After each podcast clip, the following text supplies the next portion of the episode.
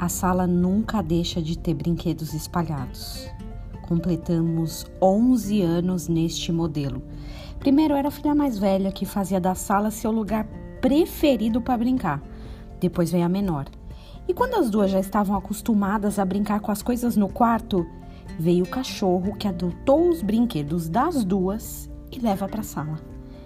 Por que será que certas coisas nos incomodam? Parece que estão sempre ali não interessa o que façamos. Seja bagunça na casa, na vida do muito organizado, seja uma pessoa que sempre mente na vida do leal, seja pressão no trabalho na vida da pessoa que quer sossego. O que, que essas coisas querem nos dizer?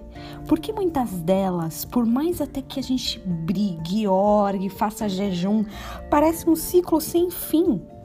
Em 2 Coríntios 12, 7 e 8, Paulo conta sobre um espinho em sua carne, algo que lhe fazia mal. Muitos estudiosos acham que poderia ser uma sogra. Eu tenho certeza que era. Brincadeiras à parte, ninguém sabe na verdade qual era o espinho na carne de Paulo.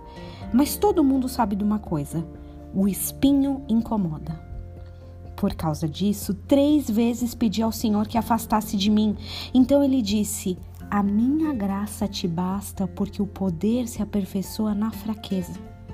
Quando a gente lê a parte do versículo que a graça nos basta, muitas vezes esquecemos que o espinho permanece lá.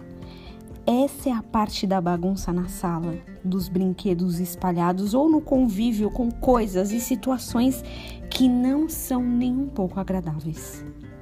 Certos espinhos nós mesmos buscamos outros estão lá para tratar a nossa vida.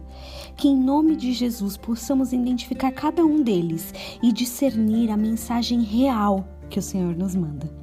Que você tenha um dia abençoado, mesmo com a bagunça na sala, em nome de Jesus.